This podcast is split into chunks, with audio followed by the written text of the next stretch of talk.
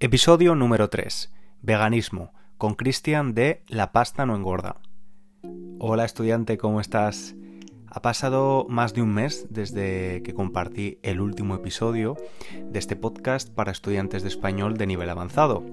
Y es que si escuchas mi otro podcast, el de nivel intermedio, Intermediate Spanish Podcast, de Spanish Language Coach, sabrás que al final decidí tomarme unas semanas de vacaciones y tener vacaciones de verdad, no crear contenido, ni grabar ningún episodio, ni nada. Así que bueno, ya he vuelto y volvemos a la rutina habitual. Y hoy te traigo un episodio con Cristian. Cristian es un creador de contenido eh, y divulgador sobre veganismo. Lo puedes encontrar especialmente en Instagram con su nombre, que es La pasta no engorda, todo junto. Te recomiendo, como siempre, antes de escuchar la entrevista, que leas la guía de vocabulario que he preparado gratuitamente para ti. La puedes encontrar en www.spanishlanguagecoach.com. Allí, además de la guía de vocabulario, para entender las palabras y expresiones que probablemente no conozcas antes de escuchar el episodio, también puedes leer la transcripción completa y usar las flashcards de vocabulario, tarjetas de vocabulario para memorizar y retener eh, mejor las nuevas palabras que vas a aprender. También, si es la primera vez que escuchas el podcast, te recomiendo que empieces a seguirlo, que le des al clic a seguir o a suscribirse, lo que sea en tu app, en tu app de podcast, y así no te perderás ningún episodio. Y ahora sí, te dejo con la entrevista con Cristian de La Pasta No Engorda sobre veganismo. Si alguien me hubiera dicho hace cinco años que hoy sería vegano, habría contestado que ni de coña, que los veganos esos eran una panda de tarados extremistas que seguramente pertenecían a alguna secta. Ahora, cinco años después, me he tenido que comer mis palabras. A lo largo de estos cinco años, como vegetariano y posteriormente vegano, no solo me he comido mis palabras, también he comido muchos alimentos que ni siquiera sabía que existían, y he probado recetas veganas increíbles me he dado cuenta de que llevar una alimentación vegana no es solamente sinónimo de ensaladas y tofu, y que desde luego puede ser de todo menos aburrida. No hay duda de que Internet y las redes sociales han ayudado a veganos escépticos como yo a encontrar la manera de llevar una alimentación saludable, la mayoría del tiempo, pero también variada y divertida. Una de las personas que se dedican profesionalmente a divulgar sobre este estilo de vida es Cristian, o más conocido en redes como La pasta no engorda. Hoy tengo la suerte de hablar con él. Hola Cristian, ¿cómo estás? Hola, ¿qué tal? Bueno, Cristian, eh, ¿qué te parece esto que he dicho? ¿Crees que de, verdad las redes sociales, Internet, eh, han ayudado a que esta ola del veganismo eh, que estamos experimentando haya explotado en los últimos años? Pues mira, esta pregunta me encanta y creo, eh, o sea, yo me juntaría con varias compañeras para pagar un estudio al respecto para la gente que dice que no sirve de nada y que somos súper poco activistas. Eh, no hay datos oficiales como tal, pero sí es verdad que puedes buscar estadísticas en las cuales se refleja que cuantas más cuentas de recetas veganas, concretamente de recetas, cuentas de Instagram de recetas hay, eh, más términos relacionados con el veganismo se buscan en Google y las dos eh, son súper ascendentes. o sea, las dos gráficas, quiero decir. O sea, que cuantas más cuentas, más gente busca. Y yo lo veo a diario. Evidentemente, claro, la gente que me sigue a mí eh, está dentro de mi nicho, ¿no? Pero vamos, que interactúo mucho con la gente y cuando hago rondas de preguntas y todo esto, dicen que una de las principales o sea, uno de los principales motivos que ha llevado a mucha gente a dar el paso es la ayuda que reciben a través de las redes sociales de cuentas de recetas y supongo que de otro tipo también. Claro, es que desde mi propia experiencia, cuando primero me hice vegetariano y después vegano, es verdad que hay un periodo de transición que dices, ¿y qué cómo? O sea, ¿qué, ¿qué recetas hago? Porque estamos acostumbrados a un tipo de, de, de, de, cocina, ¿no? El ABC y pues de primero esto, de segundo pescado o carne y de repente estás un poco perdido. Entonces es verdad que Internet y, las redes sociales en concreto que te presentan en 15 segundos un plato súper apetecible y súper fácil de hacer. Además tú en tu perfil tienes que tus recetas son para torpes y vagas, ¿no? En Internet. es, tu, objetivo. Entonces facilita mucho ese, proceso ¿no? de, adaptación. ¿La mayoría de personas que te siguen, Cristian, son, son ya veganos o son personas que están interesadas por... No, eh, creo que más o menos la mitad. O sea, veganas, vegetarianas o gente que intenta reducir mucho. Desde luego, eh, mi intención es dirigirme a un público que no sea vegano. O sea, mi intención es que la gente se haga, que se haga vegana sin que se dé cuenta o que reduzca todo lo posible eh, su consumo de animales. Pero evidentemente me sigue mucha gente vegana. Claro. Si hubiera un botón que pudiera cambiar la gente vegana por no vegana, la cambiaría por no vegana porque dan bastante menos por culo. Bueno, Cristian no es un chico eh, políticamente correcto y eso me gusta mucho porque además se nota mucho en, Instagram, ¿no? en la red social donde estás más presente, que, a veces te quejas de esto, ¿no? De que, no hace falta ser el perfecto activista, ¿no? Es que, claro, yo creo que, o sea, los animales no se van a preguntar por qué motivo estás dejando de reducir o con qué frecuencia eh, te come, o sea, hay gente que reduce mucho y que a lo mejor un día se come una hamburguesa de carne, pero es que eh, objetivamente para todo el mundo, para el planeta, para los animales y para la sociedad también, es mejor que una persona se coma solo una hamburguesa de carne al mes a que esté comiéndoselo todos los días. Claro. Entonces, cuanto más reduzcan, mejor. Eh, el motivo creo que debería ser un poco secundario. Sí, sí, estoy totalmente de acuerdo. Y de hecho es, es uno de los pasos naturales, ¿no? Primero la reducción y es que de hecho, que de esto sí hay estudios, eh, el impacto de la gente flexitariana es muchísimo más mayor porque son muchos más. Claro, claro, claro, claro. Y de hecho que luego hablaremos de esto, eh, los grupos cárnicos que ya se han subido al carro de la producción de productos veganos, he estado cotilleando las páginas web y nunca se dirigen a un vegetariano o a un vegano, sino que lo que dicen es prueba algo nuevo, ¿no? Eh, están buscando ese público flexitariano, ¿no? Se llama. Sí. Flexitariano, sí.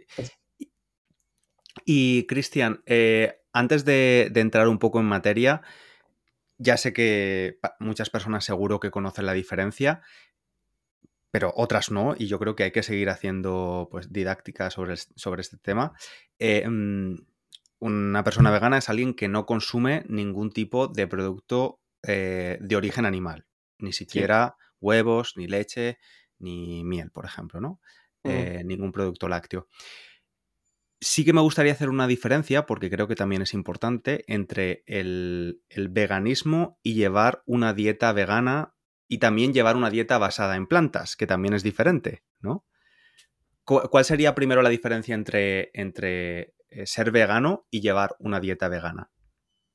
Pues eh, ser vegano incluye más cosas. O sea, es, al final es eh, que de repente te cambia el chip y dices, hostia, no podemos utilizar a los animales para las cosas para las que las estamos utilizando, como experimentos en cosmética, para vestirnos con ellos, o sea, esto implica pues replantearte tu consumo en general en la vida de un montón de cosas. Por ejemplo, yo ahora si me tuviera que comprar un coche, pues o sea, no sé si hay si es de segunda mano, por ejemplo, pues no me importaría a lo mejor que tuviera algo de cuero, pero no pagaría por algo de cuero de primera mano. Entonces, por ejemplo, pues a la hora del coche sería una cosa complicada. Sí, hay, muchas decisiones que, hay que tener en cuenta. En ese claro, pero bueno, cuando te cambia el chip dices, pues es que no le quiero dar dinero a esto, ¿sabes? A lo mejor te compras una bici, por ejemplo, que de repente el sillín es de cuero y no lo sabes. La ropa, muchos zapatos están hechos de cuero, la cosmética, que es que se supone que en Europa está prohibido testar con animales, pero a la vista hasta que se siga haciendo. Entonces, evidentemente, hay que consumir marcas que además de no llevar productos de origen animal, tampoco testen en ellos. claro. Y luego entre... por ejemplo, o sea... Al oceanográfico, o sea que. el, oceanográfico o el oceanográfico en español, ¿no? El ah. oceanográfico es, es valencià. No pega el valencià. es catalán. Eh, el oceanográfico es el. Em, eh, es un acuario, ¿no? Un acuario marino que está en Valencia que es donde Cristian vive también, en mi ciudad natal. Y entonces, entre la diferencia ahora entre la dieta vegana y la dieta basada en plantas, que es el plant-based, que se dice en inglés, ¿cuál sería? Porque aquí sí pues que creo que hay una diferencia grande, ¿no? No tengo ni puta idea. ¿No? No sé cuál es la diferencia. Sé que muchos restaurantes, por ejemplo, ponen plant-based por una cuestión de marketing, porque si pones vegano en la puerta, mucha gente como que se asusta un poco. Entonces es verdad que el mm. término este plant-based suena como más amable. Pero para mí es una cosa de marketing desde, vamos, las marcas que lo hacen y todo esto.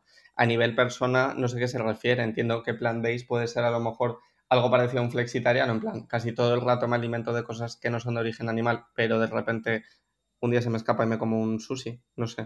Yo pensaba que, que eh, plant-based o la dieta basada en plantas son las personas efectivamente veganas, o sea, que no consumen nada de origen animal, pero que además tampoco consumen productos procesados. Es decir, que realmente la base de su alimentación sí que son verduras, eh, legumbres y, todo esto. ¿sabes? Que, pero no compran. podría ser. No compran una hamburguesa procesada, por ejemplo. Es posible.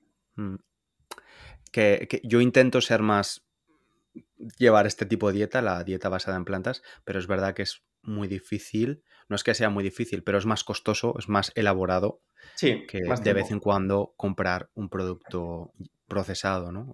Igual que hacía cuando, cuando comía carne, vaya. Claro. Y Cristian, antes hemos hablado de, de, la industria cárnica. En uno de los grupos cárnicos más grandes del mundo es español y en 2013 lanzó un anuncio que se hizo muy popular en España, donde una familia de, ellos decían vegetarianos, pero en realidad eran veganos, ¿no? Ahí todavía había problemas con la terminología. Eh, llevaban a su hijo a probar la carne por primera vez, porque el hijo quería comer carne por primera vez, ¿no? Entonces, el anuncio se hizo muy popular. El anuncio básicamente ridiculizaba este estilo de vida o este tipo de alimentación. Sin embargo, solo cuatro años después y con los cambios en, los hábitos de consumo, en 2017, deciden sacar su primer producto eh, vegetariano o vegano, no recuerdo. Hoy en día tienen productos tanto vegetarianos como, veganos. Em, ¿A ti qué te parece que estos grandes grupos cárnicos, eh, y no solo grupos cárnicos, también restaurantes mundialmente conocidos como Burger King, McDonald's, se suban al carro del veganismo y, ofrezcan sus productos, porque sé que es algo un poco que genera polémica, ¿no? En el activismo vegano también. Sí, sí, me la he liado un montón de veces por dar mi opinión sobre esto, pero bueno, yo la tengo bastante clara. Eh, creo que vivimos en un sistema capitalista que aunque no nos guste, no nos vamos a salir de él porque sigue funcionando así. Entonces, que el hecho de que grandísimas empresas eh, evidentemente no lo hacen por una cuestión ética, lo hacen por dinero. Pero por un lado significa, primero, que hay nicho de mercado y que está creciendo el consumo de este tipo de productos. Y luego, por otro lado, creo que desestigmatiza mogollón lo que es una persona vegana. Porque vamos, yo me acuerdo perfectamente de ese anuncio. Así que que reculen y que digan, ah, vale, ahora no me parece tan mal, voy a hacer este tipo de productos, me parece súper bien. Y luego, una cosa que me parece muy importante también es que eh, o sea, hay muchas marcas veganas pequeñitas, emprendedoras, que solo se venden en tiendas veganas y cosas así porque no tienen un alcance súper grande y evidentemente hay que apoyar a estas. Pero a una persona que no es vegana, eh, creo que es bastante complicado decirle que se tiene que ir a una tienda vegana que está no sé dónde a comprar un queso artesano de anacardos que le va a costar 10 euros.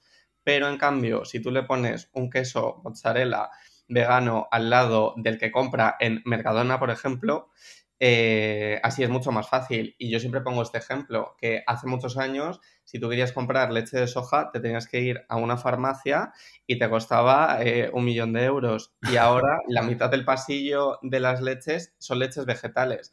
Entonces, estoy súper a favor de la comercialización del veganismo y de que cada vez haya más marcas, eh, vengan de donde vengan, que hagan productos veganos, porque me parece absolutamente necesario.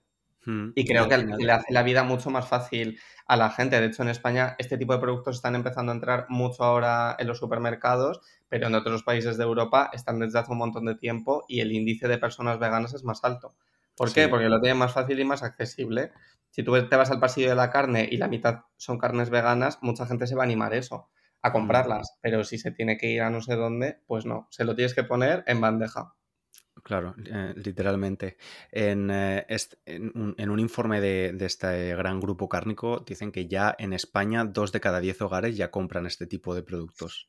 Claro, es, aunque eh, sea para probarlo. Y, o sea, yo conozco a muchas personas que a lo mejor se van el domingo a comer a casa de sus padres y antes se tenían que llevar tuppers y ahora sus padres compran en el supermercado de al lado de su casa unas hamburguesas para no complicarse. Claro, claro, claro. Y em, imagino que, muchas de las personas que nos escuchan no son vegetarianos o veganos, pero quizás les gustaría mm, probar a reducir el consumo de carne y pescado y otros productos de origen animal. ¿Qué recomendaciones harías para principiantes, para personas que les gustaría efectivamente reducir su consumo?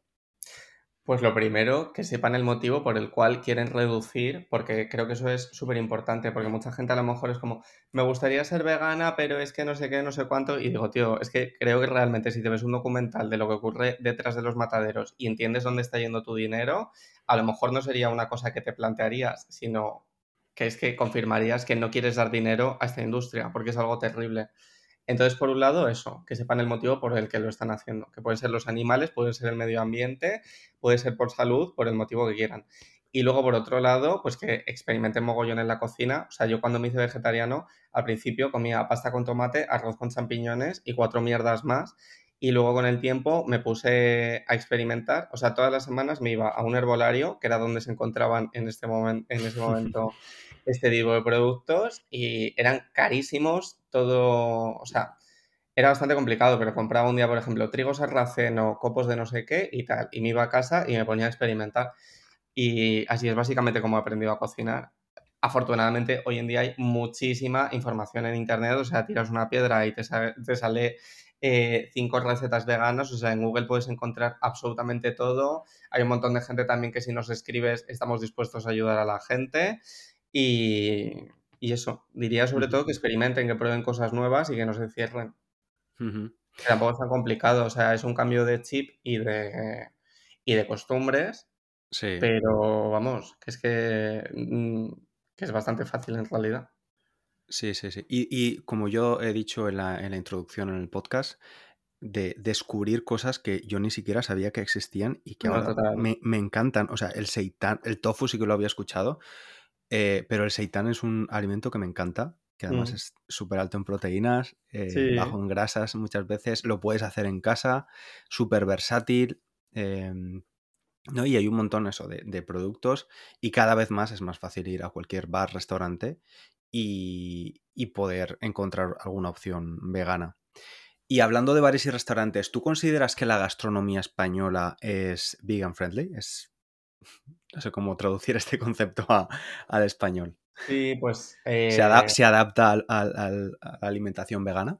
A ver, hay cosas que sí y hay cosas que no. Y depende mucho también de la zona en la que vivas de España también, porque por ejemplo, si te vas al norte, que son absolutamente carnívoros, es súper O de difícil. marisco, también comen mucho marisco en el norte, ¿no? Sí, eh, bueno, creo que en toda la costa en general, mucho pescado. O sea, en los restaurantes pues depende. Eh, hay sitios donde la cosa está bastante complicada. Pero luego hay muchas recetas, por ejemplo, o sea, en España se cocina como mucho guiso de legumbres de lentejas, garbanzos y cosas así. Y eso es muy fácilmente veganizable, porque básicamente lo Mm, único que tienes que hacer es quitarle la carne, pero se cocina igual. Pero creo que sí en España tenemos mucha, mucha cultura de comer mucha carne, mm. tanto en Sí, pero restaurantes como en las casas.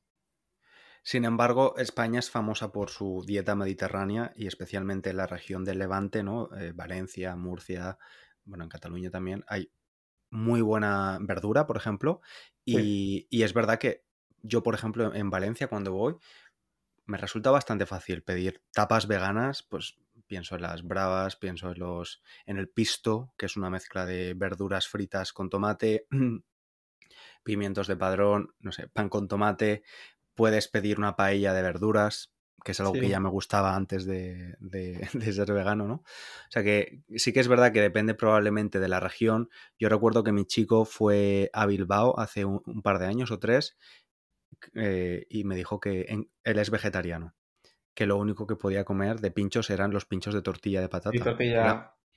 que era muy difícil encontrar algo que no tuviera o carne o pescado. Sí, ya han puesto sitios en Bilbao veganos, pero depende de la zona, es complicado, sí. Mm. El, norte se, resiste un poco. Em, ¿Y cómo ves tú el mundo, tú que estás metido y que conoces mucho más el sector y los cambios en las tendencias, cómo ves tú el mundo en 10 años en cuanto a la alimentación vegana? Pues yo creo que va a evolucionar la hostia y que en los supermercados, efectivamente, la mitad de, de productos van a ser veganos. O sea, creo que los lineales van a estar divididos entre veganos y no veganos. Creo que también, o sea, estamos en un momento de crisis climática y es que evidentemente las cosas tienen que cambiar. Ya no es una cosa de es que me apetezca, que me apetezca o no comer animales. Es que es una cosa, o sea, es una de las industrias que más contamina del mundo. Entonces creo que también tiene que haber cambios sistémicos, como por ejemplo subir los impuestos a los productos que más contaminan y bajárselos a los que menos contaminan. Creo que tiene que haber muchísima campaña de concienciación y yo la verdad es que veo que avanza, porque cómo me trataba mi entorno, por ejemplo, o el entorno que tenía en ese momento hace 10 años a lo que es ahora, es absolutamente diferente y creo que cada vez la gente se ríe menos y se cuestiona más. Sí, es como lo que hablábamos antes del anuncio, ¿no? Un anuncio eh, en el que hace 10 años se reían, se cachondeaban de los, de los veganos directamente y ahora esa misma empresa se dedica a crear productos para ellos. Claro, y ya no solo a nivel empresa, sino a nivel personas, o sea, ciudadanos y ciudadanas. Yo cada vez me preguntan más por curiosidad y menos por eres un rarito y me quiero reír de ti. También es verdad que, claro, yo mm, tampoco soy una persona muy objetiva porque luego cuando la gente se entera de lo que trabajo y todo eso, te miran con otra cara. Claro, porque te, dedicas profesionalmente a ello, ¿no? Entonces tampoco van a...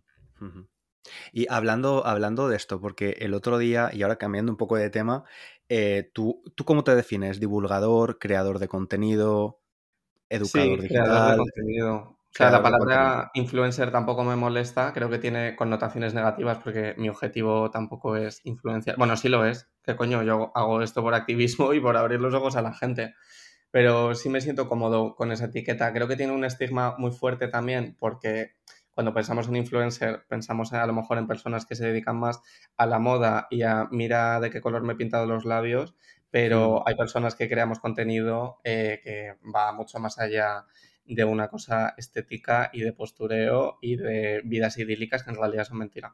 Sí, yo la verdad es que el otro día lo estaba pensando porque siempre he sido defensor de este tipo también de influencer, de creador de contenido de estilo de vida donde nos Yo no tengo nada en contra, ¿eh? digo que creo que tenemos un estigma, personas que hacemos las cosas de otra manera por culpa de esta gente.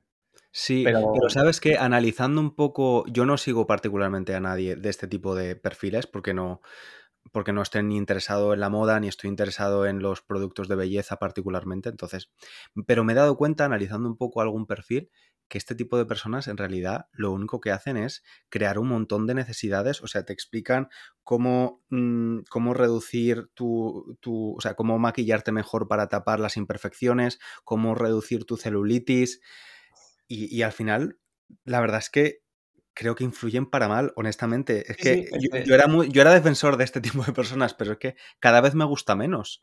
No, yo, a ver, soy defensor de que tengan trabajo y de que ganen dinero haciendo esto, porque al final si tú tienes una cuenta con un millón de seguidores, evidentemente la tienes que monetizar. Em, ¿Cuál era la pregunta que se me olvidó? No, te, decía que, a, mí me había cambiado un poco la percepción de este tipo de influencers, que en lo que influencian es básicamente en en, el aspecto más superficial de las personas, su aspecto físico. Y, luego pienso incluso en la moda, eh, pero pienso, pero la moda siempre, pues no sé, los actores y actrices también han tenido una influencia en la moda, ¿no? O los cantantes, pero aportaban algo más. los influencers siempre han existido, lo que pasa es que no era una profesión como tal y no estaba eh, concretamente centrada en redes sociales, pero antes líderes de opinión en la radio, su opinión importaba, personas que se entrevistaban en la tele especializadas en un tema, eh, eso existía, lo que pasa es que ahora existe, se ha magnificado y vamos un poco por nuestra cuenta, cosa que también está bien porque mm, trabajamos un poco sin censura, entre comillas, de que eres mucho más libre de dar tu opinión como tal eh, que a lo mejor si estuvieras haciendo eso mismo, por ejemplo, en una cadena de televisión, seguramente eh, estarías mucho más censurado porque a lo mejor hay marcas patrocinando eso que están en contra de lo que tú vas a decir. O sea, creo que es abierto un espacio muy grande eh, donde hay un montón de personas y me parece preocupante que las personas que más éxito tengan sean de este tipo. Sí, efectivamente. Y a pesar de la posibilidad, ¿no? De que prácticamente cualquier persona pueda tener un altavoz, que eso puede ser bueno o malo, el otro, decía, el otro día decías en, en tu Instagram que llevabas cinco años sin vacaciones. Y esto, la verdad, es que, o sea, me dio un poco de pena, pero No, no, entiendo yo lo que dices. todo, ¿eh? Te lo juro. Explica por qué llevas cinco años sin vacaciones, sin un Pues solo día de vacaciones.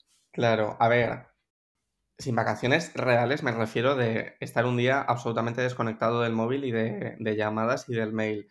Creo que el trabajo que hacemos se ve una minúscula parte, pero detrás de todo esto hay muchas cosas. Hay reuniones, hay representantes de por medio, hay mm, cosas con marcas, con agencias, un montón de mails, un montón de llamadas, definir fechas. O sea, es eh, un mundo un poco más oscuro de lo que parece. Eh, el tema de las redes sociales, hay un problema que es el algoritmo, que es que si no eres absolutamente constante, eh, luego te perjudica mucho a nivel alcance. Entonces, eh, pues yo es que no he estado nunca desde que abrí Instagram eh, sin publicar nada. O sea, antes hacía un post al día y ahora hago tres a la semana. Desde hace un año concretamente, de hecho, desde agosto. Em, pero ha llegado un momento en el que mi mente dice, tío, necesitas realmente desconectar una semana para saber cómo era tu vida antes de esto. Porque yo en cuanto me levanto, eh, miro el móvil y me pongo a contestar mensajes, por ejemplo. También es verdad que es una cosa que a mí me divierte mucho y lo hago porque me gusta. Eh, aparte de que, de que me dé dinero, pero estaría haciendo algo muy parecido seguramente si no tuviera este trabajo, que tuviera que ver con, con activismo y con divulgación. Pero sí, creo que es un problema y que todas estamos ahí medio locas porque no, no desconectamos eh, realmente. Claro, que es, yo lo que me he planteado... ¿El qué, perdón? Eh, que es necesario poner límites, que aunque te guste mucho tu trabajo, es necesario, porque al final es- existe esa fatiga mental de estar siempre pensando, incluso a mí me pasa, por ejemplo, a mí me gusta mucho lo que hago, para mí el domingo por la noche, yo cuando trabajaba en una empresa siempre tenía ese, esa tristeza un poco de, joder, mañana es lunes, te juro que no me pasa y yo el lunes voy, enciendo el ordenador y estoy contento porque me gusta lo que hago. Em, pero es verdad que la fatiga mental de siempre estar pensando, de que te viene una idea en el gimnasio, o sea, para mí, Sí, te lo tienes que apuntar. es claro, yo tengo un montón de ideas y, y entonces esa pasión es muy buena, ¿no? Porque además luego se refleja en el trabajo, pero es verdad que sí que es necesario desconectar unos días al menos eh, para coger aire y... mm, Porque al final es un trabajo, es que es un trabajo. Sí, sí, aunque sea un trabajo que nos guste, o sea, es verdad que Mm. no estamos picando piedras en algún sitio, ¿sabes? Y, y somos muy afortunados porque Y hacemos un somos trabajo unos que nos privilegiados, gusta. pero bueno, también tengo que decir que hemos trabajado mucho también para llegar a poder conseguir esto, porque yo, por ejemplo, los dos primeros años gané, o sea, cero euros con la Sí. cuenta de Instagram prácticamente. Yo tenía un trabajo paralelo, yo soy diseñador y hacía eso. Y luego cuando terminé de ser, de ser diseñador, bueno, sigo siendo diseñador, sigo haciendo cosas, pero después de eso me dieron una beca en una universidad súper pija, me metí a hacer ahí dos años de carrera a la vez que trabajaba con esto, entonces ahí vivía absolutamente saturado. Ahora doy gracias a que solo trabajo y que estoy haciendo una cosa que me gusta, pero es verdad que, que quiero saber eh, cómo sería mi vida de repente una semana sin redes sociales. Me lo quería quitar dos semanas, pero es que justo la tercera semana tengo cosas que hacer y no puedo, porque al final siempre es un mal momento. Claro, y sobre todo eso porque especialmente en una red como Instagram, donde está el algoritmo que, que te, te aliena para que continúes trabajando, porque si no te penaliza y deja de mostrarle tu Claro, tío, contenido a tus seguidores. Es que, de hecho, estoy cagado porque digo, me lo quito una semana y si cuando vuelvo no me ve ni Dios. O sea, que no es una cosa de que la gente se olvide de mí ni nada. No creo que sea yo una figura necesaria en la vida de la gente, ni mucho menos. Pero, pero a lo mejor llego y tengo la mitad de alcance. Hmm, Espero que no, no lo sé. sí. La, la mitad de personas que, a las que el algoritmo les enseña tu contenido, ¿no? Claro, si ahora mis stories los ven X mil número de personas y llego y lo ven la mitad, pues no me va a hacer mucha gracia. Obvio, obvio. Porque además esta semana estoy teniendo súper buen alcance. Y no, quie- no quieres eh, perder la racha, ¿no? Claro, pero no, pero joder, digo, quiero estar una semana pues haciendo otras cosas, descansando realmente. Que yo muchos días descanso y que hay días que digo, me levanto y si no tengo muchísimas cosas que hacer, a lo mejor tengo la suerte de poder irme a la playa. Aún así, claro, me voy con el móvil, yo el- estoy mandando mensajes y me llaman el teléfono, lo cojo. O sea, Hmm. que viajo un montón y tal, y parece que estoy de vacaciones, pero no estoy de vacaciones reales porque estoy contando muchas Mm. cosas también que se me van ocurriendo. Seguro, o sea, algo, mi, mi cabeza va muy rápido y es muy creativo. Entonces, esta semana de vacaciones, a lo mejor de repente vuelvo y digo, he hecho una película o algo así. algo, algo voy a tener que hacer, no creo que pueda estarme He quieto. hecho un corto. Estoy nominado para.